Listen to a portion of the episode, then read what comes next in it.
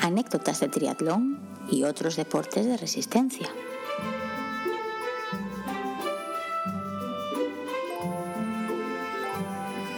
Bienvenidos y bienvenidas a un nuevo episodio del podcast Anécdotas de Triatlón y otros deportes de resistencia, el episodio de la previa de la Maratón de Londres. Y como tal, aquí tenemos a Alberto en Londres sentado enfrente, enfrente de mí.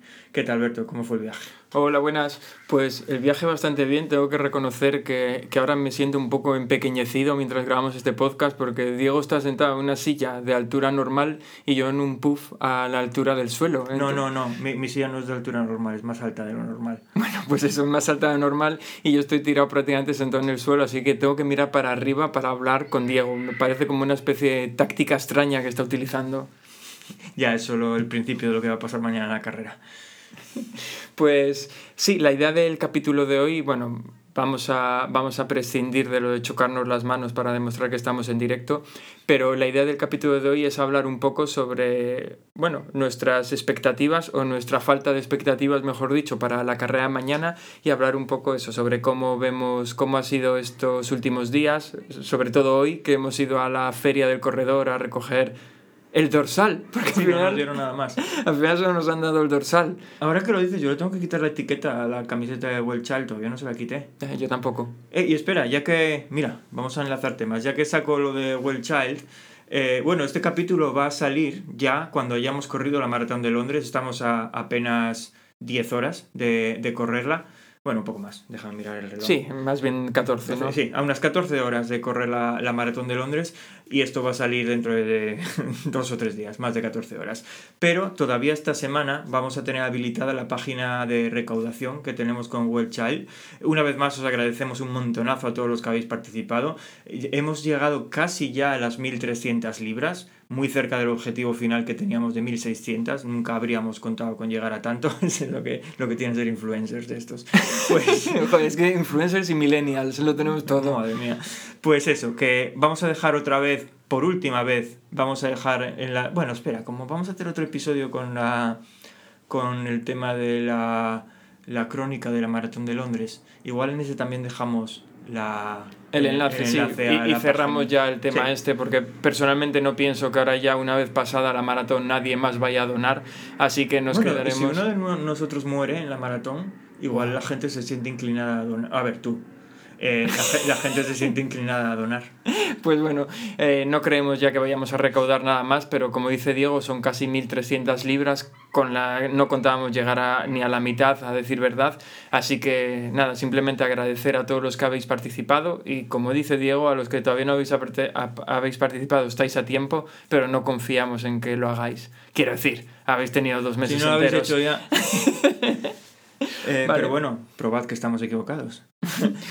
Vale, y más cosillas, pues hablábamos hoy de, de, que hoy hemos ido a recoger el dorsal, hemos ido hasta la Feria del Corredor y ha sido un poco decepcionante porque era enorme la Feria del Corredor, está en un recinto en el, ¿cómo se llama? Excel. Excel, sí, London Excel. Pues eso, en un recinto enorme había un montón de puestos para recoger el dorsal, además me ha gustado la, bueno, cómo está organizado, que no tenías que ir en función de tu número de dorsal a una cola concreta ni nada, sino que te imprimían el dorsal sobre la marcha. Entonces, no, había... a, a, mí, a mí lo de imprimir el dorsal no me impresionó, pero lo de imprimirte el chip me impresionó un montón. Ah, sí, es verdad. Oye, voy a cerrar la ventana para que no se oigan tantas voces. Sí. Sigue, sigue entreteniendo. sí, es verdad que, te, que además de imprimirte el dorsal, te, te imprimían el chip, un chip de estos desechables, y te lo pegaban directamente en el dorsal, lo cual hacía que había como unos alrededor de 30, 40 puestos para recoger el dorsal y podías ponerte en cualquiera. Entonces prácticamente no esperabas cola, al menos cuando fuimos nosotros no. No, no, y sin prácticamente, porque los que estaban a la derecha del todo, donde fuimos luego al tema de información, todavía no vamos a contar por qué, porque esto va a afectar en la, en la predicción, que bueno, ya no teníamos mucha predicción de carrera, pero, pero ahora se está viniendo ya al garete, por lo menos para uno de los dos, todavía no sabemos quién. Pues el tema es que eh, cuando fuimos allí a la zona de, de, de, información, yo me di cuenta que los de la derecha del todo estaban vacíos. Sí, bueno, sí, de sí. hecho, cuando luego volvimos a entrar, porque la primera vez fuimos directamente a por el dorsal y luego volvimos a entrar otra vez porque, oh, ingenuos de nosotros, creíamos que nos iban a dar más cosillas, pero no, no nos dieron nada. Eh, los, los, los, voluntarios estaban pidiendo a la gente que fueran para allá, para la derecha, porque, porque están totalmente vacías las, las, las impresoras. Pues, pues esa es parte de la historia respecto a la feria del corredor, que eh, nos había llegado una notificación diciendo que teníamos hasta hoy a las cinco y media para recoger nuestra bolsa del corredor.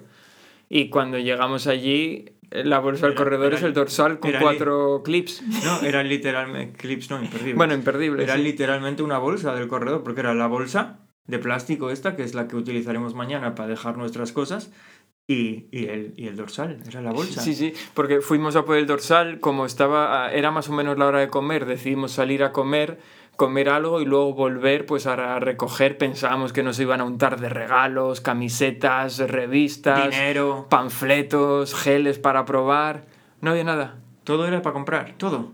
Sí, sí, no había nada. Incluso pensando que no, lo, no habíamos encontrado dónde teníamos que recoger las cosas, fuimos a información a preguntar, oye, que se supone que teníamos que recoger la bolsa del corredor y no la encontramos. Y no, no, es que la bolsa del corredor era el dorsal, pero qué, qué ratas, ¿no?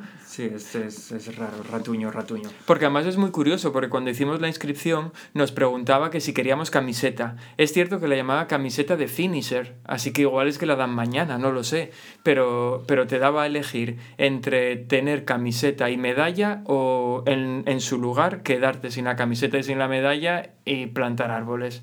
Y que nosotros pensamos, a ver, ya estamos salvando niños, no vamos a salvar nosotros también el planeta, eso que se ocupe otro. Yo es que no me acuerdo de eso. igual seleccioné pues que plantasen árboles. Bueno, es que yo, yo creo que muchas de esas cosas... No, a ver, a mí si me dan a elegir entre una medalla o plantar un árbol, ya te digo yo que me quedo la medalla. La camiseta me da igual, habría puesto, si solo es la camiseta, yo puede que haya puesto planta un árbol. Eran las dos cosas por separado. Yo tuve que elegir si quería camiseta y dije por supuesto, y luego si quería medalla y también dije por supuesto. Ah, pues yo no me acuerdo nada de eso igual lo mío ya venía de antes, porque claro, yo tengo esta, esta entrada desde el 2020, vete tú a saber si, si ya venía de ahí, porque yo no, no me suena haber, haber tenido que pensar quiero árboles o no quiero árboles. Sí, sí, pues ya ves, yo sí y yo no, no, no quería árboles, pero ahora no sé si nos lo darán mañana. Igual sí, ¿eh? porque como la medalla, obviamente la medalla la darán mañana y la camiseta también era camiseta a ver, Vamos a ver, centrémonos, centrémonos. Si tú les pones no quiero medalla plantado un árbol, cuando pasas mañana a la línea de meta, ¿cómo saben que no te tienen que dar medalla? No lo sé, porque a mí en Chicago recuerdo que vi ahí eh, gente colocando medallas cuando hicimos la maratón de Chicago. A ver, los voluntarios están ahí para para, a no ser que tengas que mearte encima, para ponerte la medalla según pasas la línea de meta. No, no, no van a preguntarte, ¿tú qué quieres, árbol o medalla? Sí, sí, no sé, es un poco extraño, la verdad. Igual se les fue de las manos, no, no lo sé. Pero bueno, nada. Vale, yo en mi defensa diré que estoy plantando árboles en casa. y no se refiere a lo que todos estáis pensando. No, no, digo árboles de verdad. Por eso digo que no, que no está hablando de plantar un pino, no, no, está hablando De, de abetos, está hablando de... No árboles, árboles. Bueno, pues eso. Y, y, no, yo, a ver, tengo que reconocer que me decepcionó un poco. Mira que yo no soy mucho de coleccionar mierdas, pero en Chicago me traje un póster que nos habían dado de la maratón y está guay. Y la revista también estaba guay porque contaba un poco de historia de la maratón de Chicago, salían nuestros nombres como inscritos y demás. Oye, es un buen recuerdo. Pero sin embargo, aquí en Londres, nada de nada. Mejor que ahorren. Somos ratuños. Eh. Pues eso, comentabas antes hablar un poco de expectativas y cosas de estas. Yo creo que podemos contar un poco las expectativas que teníamos antes de hoy y luego ya por ya que esto es un podcast de anécdotas contar la anécdota de lo que pasó cuando fuimos a recoger los dorsales y por qué las expectativas no van a ser sí. posiblemente. Sí, porque esto da la sensación de que se está repitiendo un Chicago. Chicago eh, quizás con un poco más de previsión porque lo supimos unos días antes, aunque hasta el día antes no se confirmó que íbamos a salir en cajones completamente separados. Ya, te lo Dije, vamos a hablar de las previsiones y luego contamos cómo lo que pasó hoy, no dije qué había pasado hoy va a afectar a nuestras previsiones. Vale, yo, acabas, de, acabas de sembrar tú, yo solo estaba sembrando una semilla y tú acabas de confirmar una historia, son dos cosas muy diferentes. Pero bueno, las previsiones que teníamos antes de hoy era, bueno, la de hacer la maratón juntos, eh, que el más débil sufriera, que por desgracia tengo la sensación de que iba a ser yo, y tratar de acabarla... Bueno, mi idea no era que no sufriéramos ninguno, ¿eh? tampoco te creas. Ya, bueno, pero siempre hay uno que sufre más que el otro. Va, es que yo, yo en una maratón creo que en algún momento todo el mundo va a pensar qué hago aquí. Quiero hacerte, pasan las tiradas largas, eh, porque y vas a un ritmo mucho más suave. Pues en la maratón te va a pasar. Da igual que, que uno esté más fuerte, esté más fuerte en ese momento que el otro, que siempre va a llegar ese momento de, buf, Vaya, Mira, vaya bajón que pues tengo ahora. Voy a puntualizar porque a mí en las tiradas largas en compañía no me suele pasar. Es decir, yo hubo una temporada que salía con mi equipo los fines de semana a, a rodar una tirada larga de media maratón, hacíamos siempre 21 kilómetros más o menos, y nunca tuve la sensación de qué hago aquí. Sin embargo, cuando, cuando lo hacía yo solo, o sea, en estas tiradas largas de estas últimas semanas, ahí sí que tuve esa sensación de vez en cuando. Ya, ya. Pues eso, yo, yo lo que decía era, bueno, es que esto va por, por partes, ¿no? Porque antes de haber conseguido la entrada para pa Alberto, para participar en la maratón, mi objetivo estaba claro. Yo quería correr por debajo de las 3 horas 10. Porque si corro por debajo de las 3 horas 10, me clasifico para la, maratón de Boston. Y bueno, eso era algo, era, era un objetivo. Puestos a correr otra maratón, por lo menos poder clasificarme para Boston. ¿Puedo hacerlo ahora? Pues sí y no. O sea, por una parte, yo creo que estoy bien preparado. Estoy mucho mejor preparado de lo que estaba para Nueva York, eso sin duda. Y en Nueva York, pese a no haber, haber ido con aquella descomposición tremenda, haber hecho la carrera sin geles, hasta el kilómetro treinta y pico, iba para acabarla en 3 horas 15, una cosa así. Así que, y me veo bastante mejor. Así que yo 3 horas 10, para eso creo que estoy. Para bajar de las 3 horas, como hacía en 2018 y 19, no, para eso no, no creo que esté. Pero, eh, ah, bueno, y hay otro punto a favor que, con el que no contaba, que es que en el grupo en el que salimos, los dos estamos en la segunda ola, hay liebres para las 3, para las 3.10 y para las 3.20. Con lo cual eso ayuda un montonazo también. Quiero Sí. decir que incluso podemos ir con una liebre y eso psicológicamente ayuda un montón. Estás rodeado de gente, no te tienes que preocupar tú por el ritmo, dejas que te lleven y demás. Así que mi respuesta a si creo que puedo bajar de las 3.10 para clasificarme de, de- en Boston es sí, pero no me apetece nada intentarlo. O sea, es que me alegro un montón de que vayamos a correr los dos juntos porque creo que sí que bajaría de las 3 horas 10. Mira que no suelo ser no suelo ser especialmente optimista con lo que no puedo o no con lo que puedo o no puedo hacer, suelo ser bastante realista, creo. Creo que sí que podría, pero es que no me apetece ni un poco intentarlo y sufrir la carrera. Así que me apetece mucho más estar los dos juntos y hacerla en, en lo que estimamos ahora, que creo que será posiblemente algo entre 3 horas y media y 4.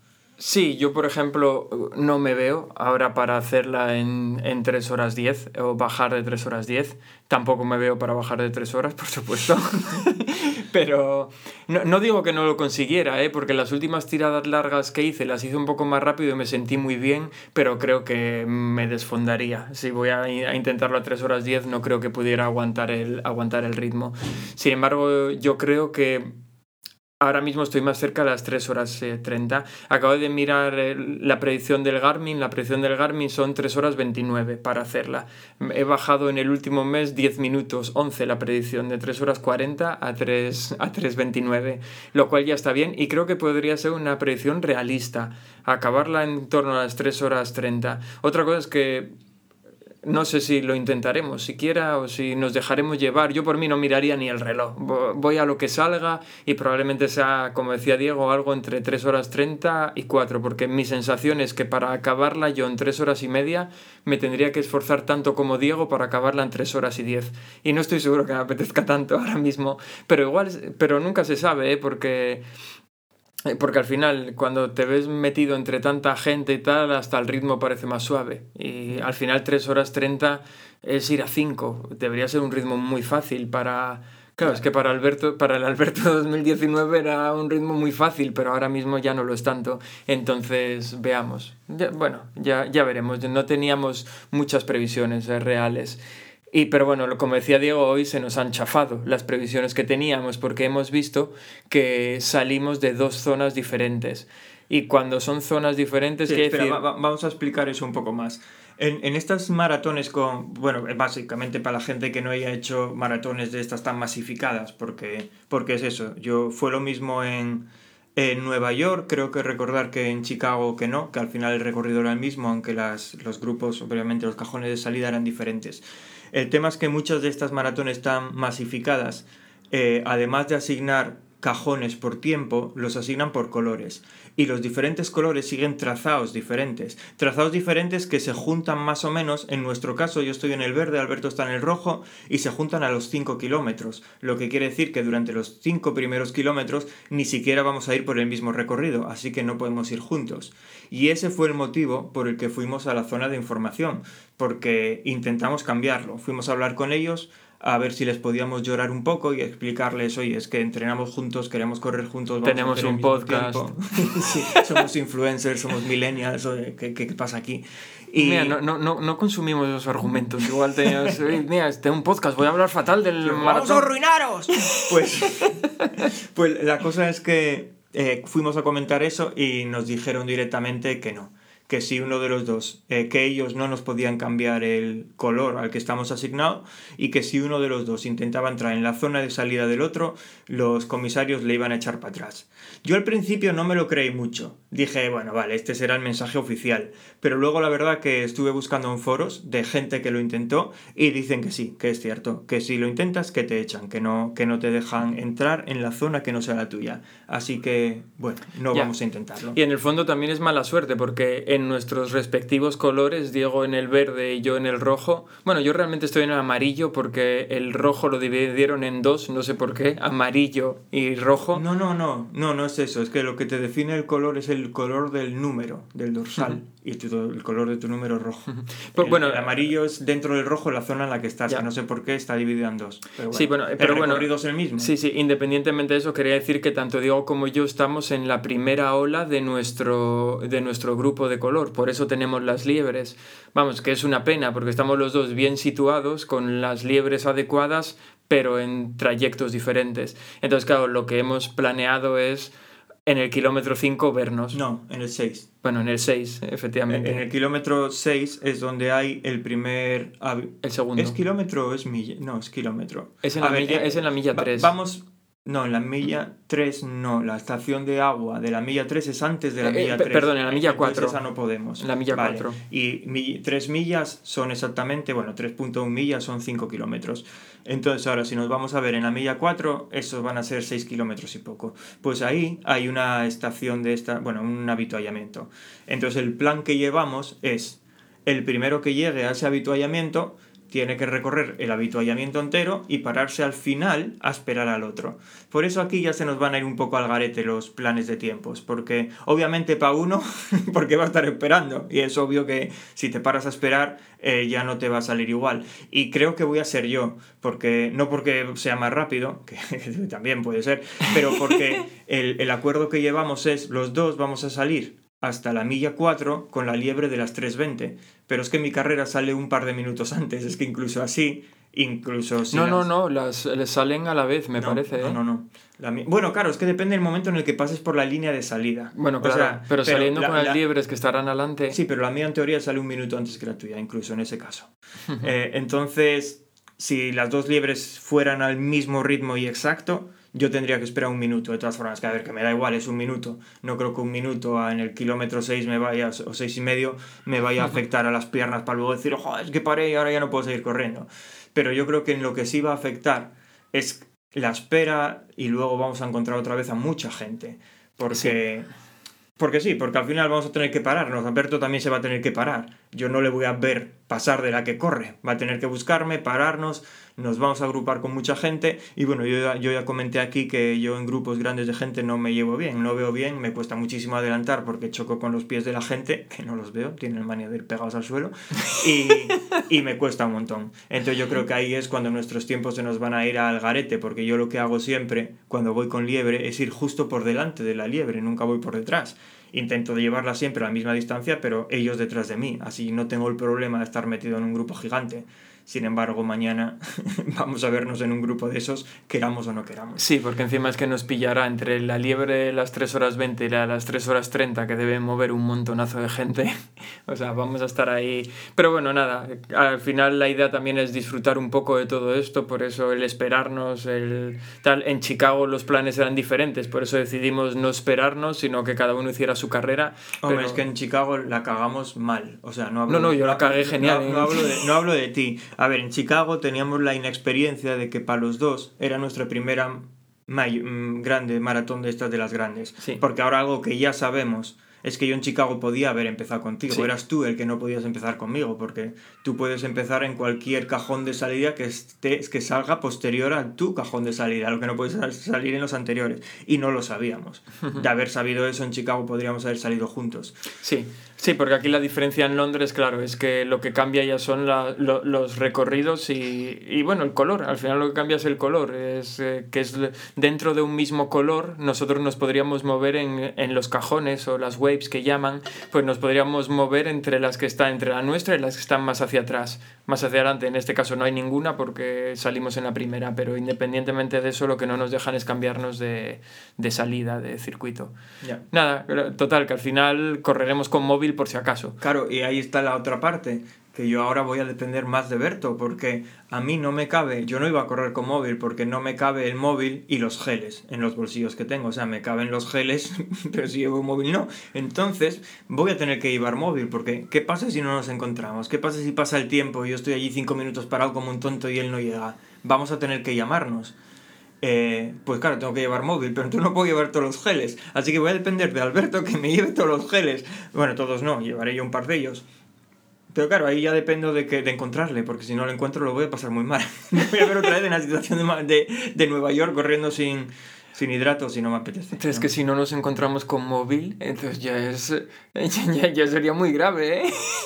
nada, Yo espero que no tengamos problema y que nos encontremos sin móvil, es decir, al pasar el, ese habituallamiento ya sabemos dónde quedamos, uno de los dos esperará poco a poder, a poder ser y, y, ya está. Yo, yo me imagino al que esté esperando porque bueno, la gente en las maratones, hablo de los voluntarios, los corredores cada uno y sobre todo a esos ritmos cada uno va a, ser, va a ir a su bola, nadie, nadie lo va a notar, pero yo no sé cuántos voluntarios o gente de los que está eso, los voluntarios repartiendo el agua, si hay alguno más por ahí, se le van a acercar al que esté esperando, porque claro, es que es, el, es la milla 4 de 26.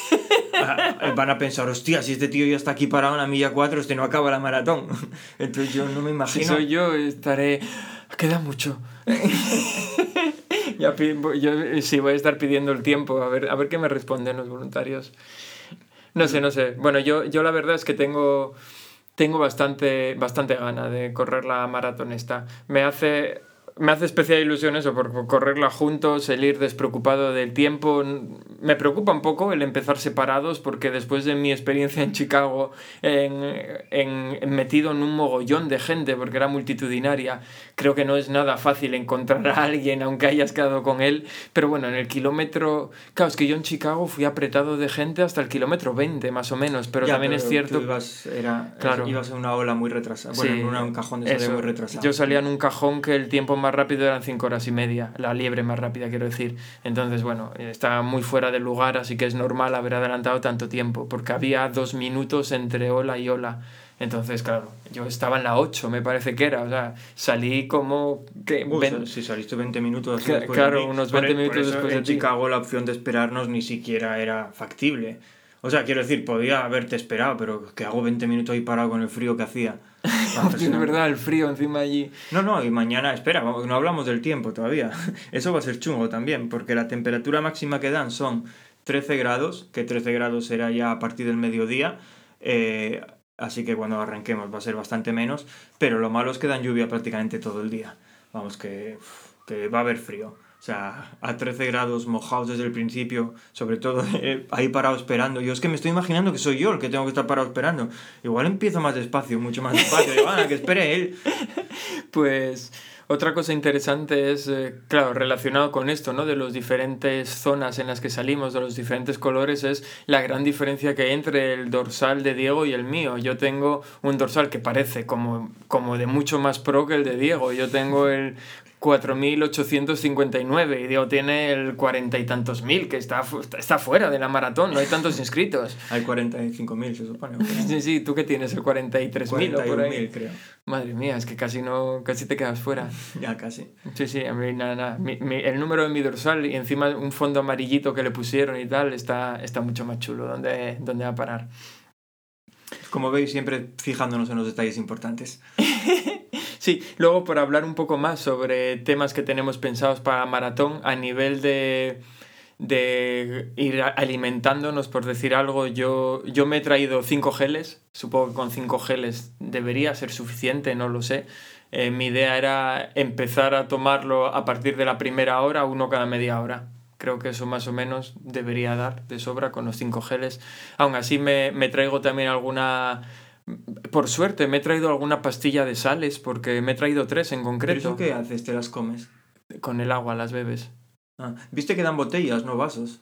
Sí, me extrañó. Sí, a mí también, lo vi hoy y dijo, joder, pues, ¿qué, ¿qué haces con la botella? Ya, pues... Bueno, pues, vas corriendo con ella, pero es que luego ¿dónde la tiras? No sé. Sí, sí, bueno, o sea, a mí me parece muy cómodo lo de que, joder, porque yo siempre me tiro la mitad del agua por encima, sin querer, quiero decir, bebo un, bebo un trago y ya tiro lo que queda y al final bebes poco. La verdad, bueno, es que, es que mañana ahí, ahí está otra. Mañana con el tiempo que va a hacer, tampoco es que la hidratación vaya a ser súper importante. Va a ser mucho más importante la nutrición que la hidratación. Sí, yo lo que iba a comentar es que, es que me ha sorprendido que hay muy poco isotónico en toda la carrera. Me parece que en los 40 kilómetros hay cuatro puestos con isotónico, el resto es solo agua. Que yo recuerdo que en Chicago tenías... oh, Las comparaciones son odiosas, ¿no? Pues que es- no es solo la, un- la otra maratón que he corrido, porque no he corrido más que Chicago, sino que además es la otra mayor también, ¿no? Y en Chicago en todos los habituallamientos estaban a ambos lados de la calle, en uno con agua y en el otro con isotónico. Sí, sí, no, en Nueva York era igual. No era a ambos lados de la calle, era el- los primeros puestos eran isotónico y los últimos era agua. Pero así en todos los habituallamientos, que, que de hecho a mí me vino genial, porque claro, iba sin nutrición, así que por lo menos lo que hice fue activarme isotónicos. Sí, sí, por eso digo que, que yo llevo pastillas de sales, así que mira, igual me vienen hasta bien. No lo sé, lo iremos, lo iremos viendo, pero bueno, así no dependo tanto del, del isotónico. Llevo también dos o tres pastillas de cafeína que siempre las llevo y nunca las tomo, pero bueno, yo las llevo por si acaso, porque de los cinco geles que llevo, dos ya son con cafeína, así que en principio, nada. Sí, yo, yo esta vez voy a seguir las buenas prácticas. Me compré geles que no probé nunca, de una marca que no probé nunca tampoco.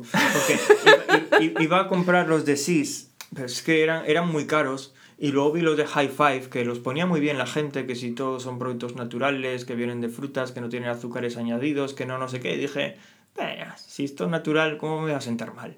Y entonces me compré un paquete de 15 de estos, que te mezclan no solo sabores, pero te mezclan geles con cafeína con sin cafeína. Y al final son los que voy a llevar. Me pillé hidrogeles porque paso, paso de tener que andar calculando dónde está la próxima, el próximo habituallamiento para tomármelo justo antes de llegar al agua. Así que paso. Estos se digieren perfectamente sin agua. Luego sí, claro, después de tomar el gel en el habituallamiento tomaré agua, pero eso lo iba a hacer igual. Pero no me apetece tener que andar preocupándome por ahora que el habituallamiento está cerca es cuando tengo que tomar el gel. Sí, Bueno, que- que como dan botellas tampoco importa mucho, porque claro, lo que puedes hacer es pillar la botella primero y luego tomar el gel. La verdad que en este caso es fácil de gestionar todo el asunto. Sí, ya que estamos, ya que hablamos de marcas, eh, yo mm, eh, hasta hace poco siempre usaba productos de SIS o de 226 y hace poco eh, empecé a utilizar los de Crown y son los que traigo. Eh, no, es- no, no tengo ningún amor especial por la marca, de hecho como marca por, eh, por, por cómo trabajan en general me gusta más 226, SIS la compro son- simplemente por precio, por las ofertas estas que tienen de te regalo 15 geles a punto de caducar, pero... Pero últimamente... Es que yo para que caduquen ya me caducan a mí igual. Los compro a punto de caducar, es que ya me los como me los tomo caducadísimos. Ya, y, y hace tiempo eh, me registré en Crown, había comprado alguna cosa y, y como tienen tantísimas promociones, el año pasado, ya cuando iba a correr el, el half de Gijón, eh, tenía acumulados como cerca de 40 euros en bonos de Crown. Y claro, compré un montonazo de cosas y pagué 2 euros o algo así. y, y claro, todavía tengo un montón de eso y es lo que me traigo. De hecho, traigo los últimos 5 geles que me quedan. El, el, resto los fui consumiendo durante las tiradas largas por, por saber que no me iba a hacer caquita y eso, y me fueron bien, así que... Yo, yo, llevaba toda la semana pensando, tengo que pillar geles, tengo que pillar geles, tengo que pillar geles, y al final me los pillé el jueves y me llegaron el viernes. o sea, poco más, eh, que me llegan hoy ya. eh, no, no sé, es un po poco desastre para todas estas cosas. Sí. Pero bueno, si no, yo también daba por supuesto que, que los podría comprar. Era, sería un timo, pero daba por supuesto que si se me pasaba los podría comprar en el, en el, en, hoy en la, sí, en la feria, en la feria del corredor. Esta. Y luego más cosillas, creo que los dos vamos a correr con los mismos playeros, o sea, quiero decir, no los mismos uno cada uno en cada pie, sino... Pero los, los míos son azules, que corren sino que al final eh, conseguí convencer a Diego para comprar los ASICS, los Nova Blast 3. No le tuve que convencer mucho, la verdad es que cuando estuvo en Gijón la última vez se los probó es claro. Podemos hablar ahora del experimento, ¿no? De cómo fue ah, la prueba. Déjalo, que ya... ya lo comentaremos en otro momento. Bueno, ya, porque fue una prueba un poco extraña la que hicimos de los playeros, pero la cuestión es que a Diego la acabaron convenciendo y yo no sabía que los habías comprado, me lo dijiste ayer, pero, pero es, al final iremos los dos con, con eso. Yo la verdad es que estoy súper cómodo porque sí que me había planteado durante la preparación de la maratón tener otros pues otras zapatillas más, porque siempre suelo combinar dos.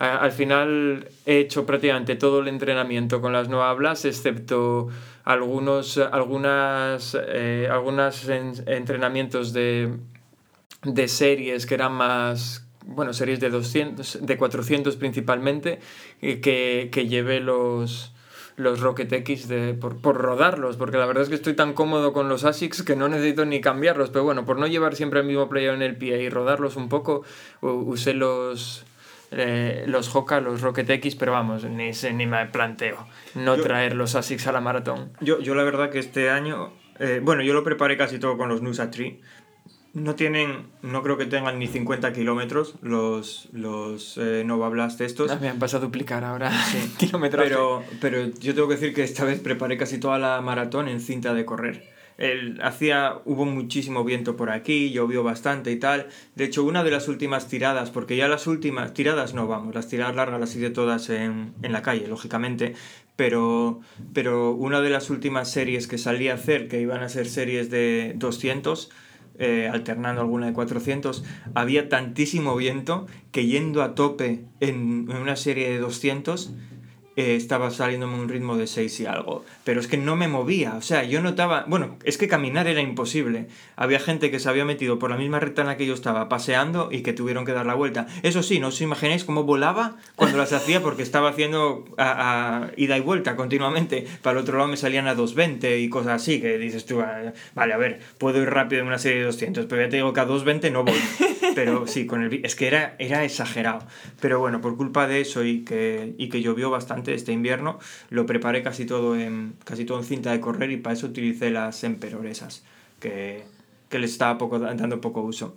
Pero una anécdota, madre mía, si al final sí. No, no, pero espera, mira, antes, antes, de ir con tu anécdota es curioso porque, porque en, en, Asturias ha pasado, bueno, no a ese nivel, pero ha pasado lo mismo. Yo llevo todo el entrenamiento de maratón los últimos dos meses entrenando con muchísimo viento, pero con muchísimo. En las, cuando me tocaba hacer series, no lo notaba tanto como Diego, pero sí que Sí que es cierto que el recorrido en el que yo suelo hacer las series pica un poquillo para arriba para ir, con lo cual es un poco cuesta abajo para volver y el viento me favorecía para ir y lo tenía en contra para volver, así que en tiempo no lo notaba mucho. Es que es, es curioso, porque bueno, tú ya sabes dónde las hago yo, sí, igual no te sí. acuerdas, pero te lo enseñé cuando estábamos haciendo lo del 4448, ese vídeo, ¿dónde está? Pues, pues cuando estábamos haciendo eso, eh, lo curioso es que lo mío también, yo voy digamos que a un lado voy cuesta arriba y al otro vuelvo cuesta abajo. A ver, un 2-3%, no será sí, más sí, de eso. Poco, sí. Pero la cosa es que era cuesta abajo donde me salía el ritmo de 6, porque era cuando me pegaba el viento de frente. Pero es que eso era exagerado, se lo contaba ayer Alberto. Podía pararme y empezar a inclinar el cuerpo hacia adelante y podía, y podía inclinarlo más o menos unos 25 grados, 30 y el viento me sujetaba. No me hacía falta hacer nada. Vamos, que era, era exagerado. Bueno, pues yo iba a decir lo mismo, que es que he entrenado tanto esta maratón en viento, con viento que creo que sin viento no sabría correr. En la, además es que recuerdo que en las tiradas largas lo notaba un montón porque las tiradas largas eh, fueron todas a un ritmo bastante controlado y lento, pero eh, cuando se juntaba el viento contra con la parte de ir eh, cuesta arriba, porque al final en tiradas largas, saliendo desde mi casa, tengo un circuito circular por unas sendas que es de unos 22 kilómetros. Entonces me viene muy bien porque ya en sí es la tirada larga, a veces pues lo alargo un poco o lo acorto dando la vuelta antes de terminarlo y tal, dependiendo del tiempo que vaya a echar.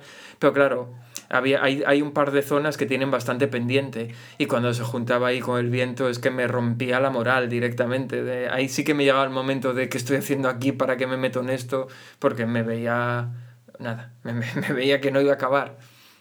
Ya, pues nada, mañana dan lluvia, pero viento no, así que estarás totalmente fuera de lugar. Eh, bueno, con lluvia también me ha tocado algún día, claro, menos. La anécdota que iba a comprar fue de cuando fui a comprar los Nova Blast. Hay, hay una tienda por aquí, eh, muy cerca de casa, de hecho está justo al lado del cole donde llevamos a Vega, que se llama Up and Running. Y eso, es una, es una tienda especializada en, en correr, básicamente. y el nombre lo dice todo. Sí, y cuando y cuando por aquí se organizan, bueno, eso, dentro de este barrio en el que estamos, bueno, no, no es el que pertenece a esta casa, pero el barrio al que pertenece tanto el colegio como esa tienda, eh, de vez en cuando organizan, eh, bueno, no sé cómo llamarlo, búsquedas del tesoro, ya algo así, una especie de... Bueno, gincana no es porque tampoco es muy complicado, ¿no? Pero por, la, por Semana Santa o por Halloween organizan eh, actividades así para críos en las que es para promocionar el, el, el, comercio local. Entonces tú tienes que, tienes que ir por las tiendas, ellos te dan números o pistas y al final tienes que llegar a encontrar pues una palabra o una frase, bueno, lo que sea, ¿no? Y muchas veces de la que pasas por las tiendas te dan cosas. Bien sea si es Halloween, pues normalmente te dan caramelos, o si es Semana Santa, huevos de esos de chocolate, o bueno, algunos te dan otras cosas. Y en esta tienda te dan cupones de descuento para pa playeros. Ah, que estaría Vega contentísimo. Sí, Mira, papá, tengo un 20%. 15, 15. Pues la, la, cosa es que, es que no solo es eso, es que ya vamos haciendo dos actividades de estas. Bueno, el año pasado hicimos dos de esas.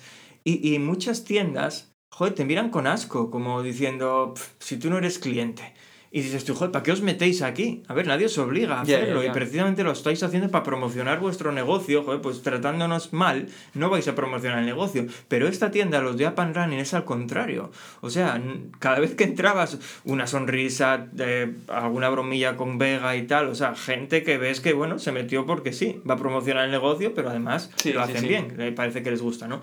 Pues entonces decidí cuando fui a a comprar los Nova Blast, decidí que los iba a comprar allí. Primero miré en la página, vi que los tenían y dije, bueno, voy a comprarlos. Y, un día de la, que, de la que salía a comprar algo para comer, entro en la tienda y los vi según entré. Fui a tiro fijo, los empecé a coger un poco así y se me acerca el dependiente y me pregunta, eh, ¿puedo ayudarte en algo? Dijo, sí, y le digo, sí, quiero probarme estos en la talla, en la talla 8 y medio. Y dice, ah, vale y marcha a traérmelos, pero, pero yo le noto como un poco mosqueado, como si, no sé, como si le pasara algo. Entonces me los trae, pruebo la, la talla 8 y medio. Ya que está acostumbrado me, que... me quedan, me quedan perfectos, yo ya sabía que esa era la talla, ya había probado los de Alberto. Eh, y entonces cuando, cuando me pregunta me dice, ¿qué? ¿Es, es esta la talla? O yo, sí, sí, sí, es esta la talla, ¿me los, me los puedes preparar para llevar? Dice, ah, que te los vas a llevar pero como sorprendido, ¿no? Y, y no sé, yo es una actitud sin, sin rencor, porque, porque igual alguno de los que nos está escuchando lo hace, ¿no? Pero es que es una actitud, entendí lo que le pasaba a ese hombre, que mucha gente va a probarle las cosas a su tienda para luego comprárselo por internet más barato.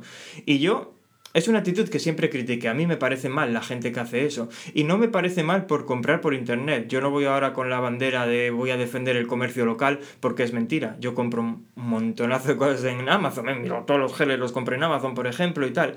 Pero, pero lo que no me gusta es la idea de utilizar al otro comercio. Del decir, voy a comprarme esto en Amazon porque me sale más barato, pero mira, ya que puedo ir a probármelo de aquí, me los pruebo aquí. A mí esas cosas me parecen mal y, y no las hago. Pero la actitud del tío, o sea, cambió totalmente cuando le dije que me los iba a llevar. Está claro que ese hombre está muy acostumbrado a que alguien que va como yo, que ni buscaba asesoramiento ni nada, fui a tiro fijo a probarme una talla de un modelo muy concreto, de una marca muy específica. Entonces está acostumbrado a que eso sea para no llevárselos, para luego ir a Amazon y decir, ala, dame los que me salen más baratos. Y, y no, bueno, solo quería comentar eso, que no lo hagáis. Eso es propio de los seguidores de Yolanda, pero no es propio de los seguidores de Vicente. no, la verdad es que es cierto, ¿eh? yo creo que como como comercio local, esas cosas tienen que molestar ya no solo por el hecho de, eh, de que te estén utilizando, digámoslo así, sino porque sabes que es un cliente que no vas a tener nunca, en el fondo, porque sabes que al final una persona que, que al final que hace ese tipo de cosas tiene muy claro que dónde quiere comprar, lo cual es muy raro también, porque entiendo que esto aquí ya juega también la prisa que tenemos cada uno, porque en el fondo no hace falta. Tú te puedes comprar hoy por hoy unos playeros en Amazon, en Zalando o en cualquier tienda y si no son tu talla los puedes devolver y pedir otra. Es decir, que ese ejercicio de me los voy a probar, no, pero yo creo que va, acabar haciendo. Pero yo creo que va más allá, porque no vas a probarte la talla, vas a probar que, que el playero te resulte cómodo. Esas tiendas te ponen una cinta de correr, puedes probarlos. Quiero decir, es, va, un poco más allá. Ya sé que puedes hacer lo mismo, pero a nadie le apetece andar devolviendo cosas. A ver, yo me compré el tubo ese de snorkel para niños y tardé dos o tres semanas en devolverlo por la pereza que me daba. En imprime, me, compré el otro, el nuevo, antes de devolver ese. Porque ahora que se imprime el código de barras, que si meterlo otra vez en la caja, que si pone la pegatina, que si lleva la taquilla. Yo, por ejemplo, cuando hubo, compré una Saucony, las Endorphin Speed 2, eh, y me equivoqué de talla y podría haber tenido la oportunidad de ir a probarlas a cualquier tienda, a verlo tal, pero no lo hice, simplemente las compré ya sabiendo que igual no eran mi talla, las probé lo justo para saber, me gustan las zapatillas, son muy cómodas, pero no son mi talla, las devolví y, y no las volví a comprar porque al poco salieron las tres y ahora si de pillarme alguna me pillaría las Endorphin Speed 3, pero están demasiado caras. Eh, para lo que me quiero gastar, quiero decir, no es que tal. Pero, pero vamos, que hay opciones. También es cierto que, eh, bueno, eh, vamos a desvariar un poco, ¿no? Esto es off topic que metemos de vez en cuando, pero, pero es que yo creo que el, negocio local, y si alguien tiene un pequeño comercio local, supongo que me, me odiará por lo que voy a decir, tiene muy difícil competir contra Amazon porque porque a mí una anécdota que muchas veces cuento, porque yo trato de, bueno, trataba, lo cierto es que ahora como vivo un poco más a las afueras, ya no, ya no compro tanto en comercio local, pero antes trataba de hacerlo. Y no hace tanto tiempo me pasó una vez que compré un exprimidor de naranja, alta tecnología, vamos, como podéis ver, compré un exprimidor de naranja y a las dos o tres semanas me dejó de funcionar, empezó a oler a quemados, el motor aquel debió quemarse y lo que sea, lo llevé a la tienda donde lo había comprado, que era comercio local, en una tienda de electrónica de barrio, y lo tuve que dejar allí, lo tenían que mandar a no sé dónde, tardaban tres semanas en darme otro. es que eso... Madre mía, ¿qué vas a hacer sin zumo de naranja? No, pero me refiero es que es que eso es donde digo que no se puede competir con Amazon, porque yo me pasa eso en Amazon, les mando un mensaje y, y, o me devuelven el dinero directamente, que es lo que suele pasar, o te mandan otro exprimidor y luego te recogen el tuyo. Pero, pero no te dejan sin el producto que has comprado encima con tres semanas. Es que si algo se estropea a las tres semanas, lo siento, pero yo no quiero hacerme cargo de eso, porque probablemente ese producto ya no me interese, ya tengo claro que es un producto malo y, y, Amazon se lo come, pero un, un, comercio local no, porque no puede, porque entiendo que el fabricante no se lo admite. Pero claro, es que, es que yo ahí lo tengo claro, si me voy a comprar algo, o bien que necesito mucho, o bien que es caro y quiero tener garantías, me lo pensaría mucho antes de ir a una tienda de barrio, porque es que luego la atención, por desgracia, que te pueden dar no es la misma. Y eso es, es un problema, y sí. Ya, no, no sé. Yo yo entiendo que es difícil competir, pero también entiendo que estas iniciativas que hacen para promocionar el comercio locales funcionan. O sea, yo no me habría comprado esos playeros ahí si no llega a ser, si no llega a ser por eso. Y, y, a ver, que lo del descuento, yo fui para allá con el descuento creyendo que ya no valía. Porque, joder, un descuento que me habían dado hacía más de un año. De hecho, el tío cuando lo vio se quedó ahí un poco ojiplático y me preguntó, ¿y esto? Y dije, no, esto no sé de qué fue. Fue una actividad de estas, un treasure hunting de estos que estoy por aquí. Igual fue Halloween o, Semana Santa, vete tú a saber, no me acuerdo. Y le dije yo, ¿qué es? Que ya no vale, ¿no? Y dice, sí, sí, sí, trae, que te lo cojo. Y me hizo el 15% de descuento. Pero vamos, que yo lo habría comprado ahí igual simplemente por lo, por lo majos que eran esos tíos. es una tienda que dices, es que me apetece apoyarles para que sigan adelante, ¿no? No, no, y yo, por ejemplo, un ejemplo como eso que tú dices, unos playeros, pues eh, posiblemente también lo haría, pero es que no se estropean. Hombre, no creo que se te despegue la suela, eso ya son cosas, casos muy extremos, pero, pero bueno, en, en, otro tipo de cosas pues me lo pensaría bastante. Y sí que hubo una época, y no hace tanto, eh, que yo estaba, bueno, cuando la pandemia, que yo estaba muy por el comercio local y trataba de comprar las cosas en las tiendas del barrio y tal, simplemente porque ya lo habían pasado bastante mal. Pero es que luego también te das cuenta de las pegas que te supone como consumidor y, lo, y la difícil solución que tienen, claro. Pues nada, volviendo a la maratón. Sí, vamos a cerramos este off topic, venga. Que ya quedan menos horas, ¿no? sí, ya queda casi una hora menos que cuando empezamos a hablar.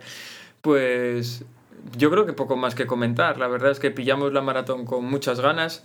Yo... Bueno, a ver. Yo tengo que decir que hasta hoy, pero no, no es por nada, pero a ver, dormimos fatal esta noche. ¿Quién se le ocurre juntar a Vega y a Olivia para que duerman juntas? Madre mía.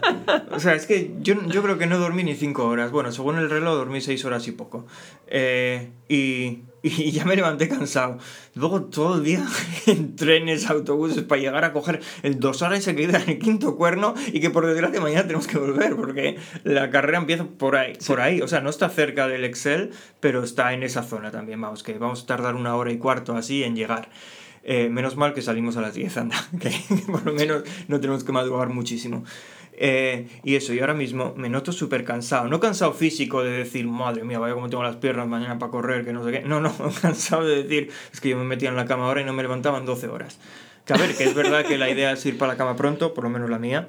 Eh, y, y eso, mañana levantarse temprano. Bueno, ahora voy a preparar simplemente cuatro cosas, coger los geles, que es que ni abrí la caja, eh, coger los geles, cogerla, ponerla, quitarle la, eh, la, etiqueta a la camiseta y dejarlo todo ya listo, la ropa que voy a llevar mañana y todo, y ya está. Porque eso, lo demás ya mañana, mañana Vicente dirá. Sí, a mí lo que más pereza me da es ir hasta allí. Bueno, y probablemente los seis primeros kilómetros no, también. No. La, la, la, la, mayor pereza es el empezar, el estar ahí esperando en, en el cajón de salida. Tal. Sí, Esas cosas se hacen larguísimas. Mira, yo recuerdo que en Nueva York, que tuve tres horas y media de espera, y solo. ¿Cómo se puede estar solo con tantísimos miles de personas? Pues sí, solo. Pues no se me hizo tan largo. Pero es que hacía tan buen tiempo que apetecía estar tirado en el Prado sin hacer nada. Pero es que mañana, mira, yo me acuerdo del día que corrí la, la, la cicloturista esta, la Prudencia, la, de, la que iba a Sarri, la, la anterior, sí. que, que tuve que ir prontísimo, porque fui tan... Es que soy un desastre, nunca miro nada. No, no, me, no me apañé, bueno, esto ya lo conté en este podcast, no encontré transporte para ir hasta allí. Mira que era tan fácil como reservarlo porque te lo ofrece la organización y encima uno salía de muy cerca de mi casa, de unos 3 o 4 kilómetros, que para ir en bici eso no es nada, llegaba en nada. Bueno, de hecho, de aquí, de donde estamos viviendo ahora, salía. Pues nada, no, no, no reservé nada. El día anterior por la noche, el día anterior por la noche a prisas hasta que conseguí reservar un taxi. Luego, es que las las carreteras cerraban tan pronto que tuve que salir de casa a las 4 de la mañana para salir en bici a las 9 o a las 10, que salía lloviendo, metido debajo de un puente para no mojarme. Vamos, aquello fue horrible, horrible. Y, y, mañana, bueno, por suerte nos separaremos solo, calculo que una media hora, tres cuartos de hora antes de la salida, así que no, no va a ser tanto tiempo solo, pero es que como esté lloviendo va a ser, va a ser malo también. Ya, o sea, sí. va a ser malo hasta el momento en el que nos tengamos que deshacer de las bolsas, porque claro, aquí yo voy con el chubasquero y pista, si llueve que llueva, no, no me molesta mucho. Sí, pero yo, yo, yo, recuerdo, voy a volver a hablar de mi libro, yo recuerdo que en Chicago a mí me pasó lo mismo, se me hizo larguísimo, porque, Chicago, Chicago, Chicago. porque nos separamos muy pronto. O sea, tú tuviste que esperar muchísimo claro, más. Eso, no, y hacía muchísimo frío. Eso, en Chicago Estamos hacía a dos grados, un o frío de muerte, nos separamos prontísimos porque Diego estaba prácticamente en el primer cajón después de los élite y yo estaba en el octavo, pero sin embargo todos teníamos que estar en nuestros cajones a la misma hora, pero yo salía 20 minutos más tarde y eso, bueno, me sirvió para estar adelante del todo en el cajón y ahí dando saltitos, muertos de frío. La, claro, la gente lleva un montonazo de ropa que dejó allí tirada. Yo claro, iba... es que nosotros no llevamos nada. Nosotros, aparte, a partir de que dejamos la mochila, bueno, yo llevaba las, los manguitos esos que tú me habías dado y tú llevabas una térmica. Yo llevaba una térmica que luego me sobró porque pasé calor, pero bueno. Ya, ya. Pero, pero eso, es que, es que yo fue quitarnos la ropa, me, que, quedarme en pantalón corto, camiseta de tirantes a un grado o dos y ahí esperar media hora, media hora y pico Sí, y para sí. ti 50 minutos hasta, hasta salir. O sea, es que fue, fue muchísimo. Sí, sí. Pero bueno, anda, nada. Yo espero, espero que nos encontremos, aunque igual hay más anécdotas y no nos encontramos, de cómo Diego desfallece, ay, que, que no tengo geles y tal. Pero bueno, yo espero que nos encontremos.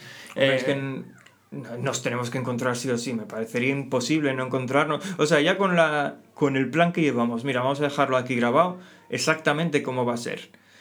Tenemos que pasar la milla... Bueno, tenemos que llegar al habituallamiento de la milla 4. No sabemos si el habituallamiento estará al lado izquierdo, al lado derecho o a ambos.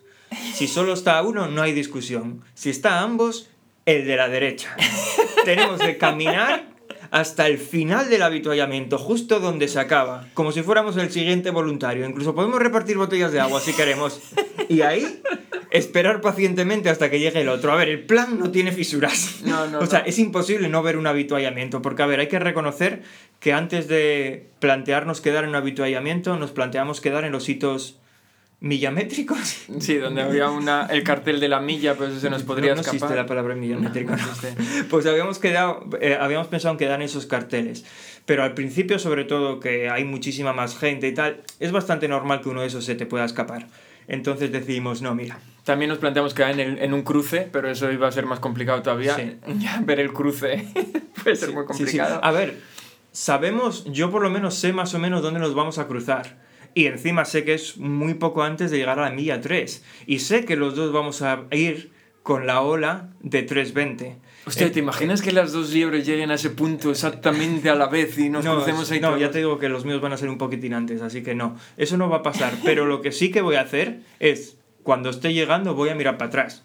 Y si veo otro cartel, porque los carteles de las liebres se suelen ver bien, si veo otro cartel de 320, me voy a ir dejando caer. Pero ahora que lo pienso, eso es un mal plan, porque claro, es que nos salió todo al revés. Porque a mí me dieron el, el color verde y Alberto el color rojo, que no nos juntamos hasta el kilómetro 5, pero es que también hay un color azul, que ya no podían haber hecho así, porque el color azul y el verde se juntan en el kilómetro 1 o uno y medio, Sí, una cosa así, es uno poquísimo. Pero claro, ahora yo si voy con el plan de voy a llegar al 3, mirar para atrás a ver si veo otra liebre de 320, igual me junto a la liebre de 320 No, porque de el azul, el azul creo que son élite, deben de salir antes y aunque no salieran antes, probablemente no lleven liebres. A ver, son élite y los que consiguieron plaza en, la, en el sorteo. Ah, ¿sí? Sí, entonces sí, ellos Ah, van a vale, salir los primeros, salen a las 8 de la mañana, 8 y media, 9, los, bueno, cre- sí, sobre, antes de las 9 o sobre las 9 salen los élite, pero esa ola va a seguir funcionando todo el día. Vale, vale. o sea que nosotros tuvimos esta suerte de salir a la misma hora, dentro de lo que cabe. No, no es suerte, los dos pusimos que nuestra intención era acabar la maratón en 3 horas, nos pusieron en, la- en el primer grupo de salida porque teníamos intención de acabarla Sí. en 3 horas. O sea, a ver, Bueno, yo puse 3 horas 10. Yo la tenía cuando me apunté, porque no me lo volvieron a preguntar. Quiero decir, yo tiré con la inscripción de 2020. Y ahora no, si me lo hubieran preguntado. Bueno, si me lo hubieran preguntado, habría puesto 3.10. Así que me habrían puesto en el mismo grupo, la verdad. Bueno, por ir cerrando esto, simplemente cuando escuchéis esto ya habremos corrido la maratón, pero los que hayáis escuchado el último capítulo y, y sigáis la maratón por la televisión, ya sabéis, dos gemelos con la camiseta de los Lakers corriendo en tres horas ¿Pero ¿Para y qué cuentas pico. esto si ya pasó la maratón? Ya es verdad, pero olvidadlo. ya no, no hay nada que decir aquí. Pero bueno, eso, que, que esperamos que nos salga bien y no salir en las noticias, que podáis descubrir este podcast antes de leer Sí, sobre nosotros. Lo, lo que vamos a hacer después es, esta semana que todavía está abierto por aquí, vamos a grabar la crónica también, que a ver, se va a publicar en qui- 15 días, o sea, ya van a haber pasado 17 días de la maratón cuando vosotros la escuchéis.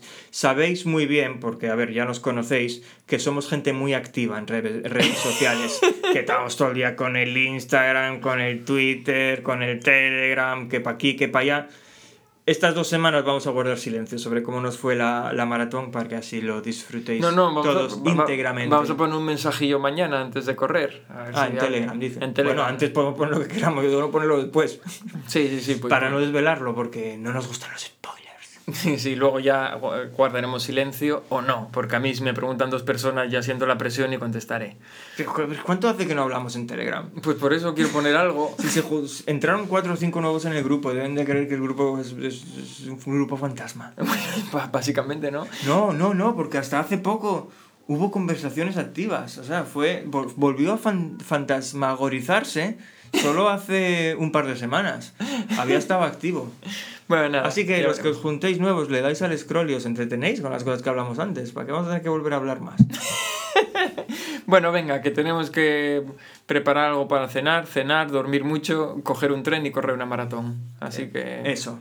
En ese orden. Os diría que nos desearais suerte, pero oye, espero que ya hayamos acabado la maratón. Y si no, tampoco nos va de para nada la suerte que ya pasó. Venga, gracias a todos por escucharnos una semana más y dentro de 15 días nos escucharemos de nuevo. Sí, dentro de 15 días volveremos con la crónica, posiblemente un episodio así tipo este, no lo sé. Pero ya aprovechando que estamos juntos. Y nos eh, pasarán cosas, porque vamos, siempre nos pasan cosas, no nos van a pasar en, en 40 kilómetros. Algo habrá que contar seguro. Pues sí. Pero ahora, mientras tanto, ya sabéis, sed buenos, huid de Yolanda y que Vicente os bendiga. Hasta luego. Chao.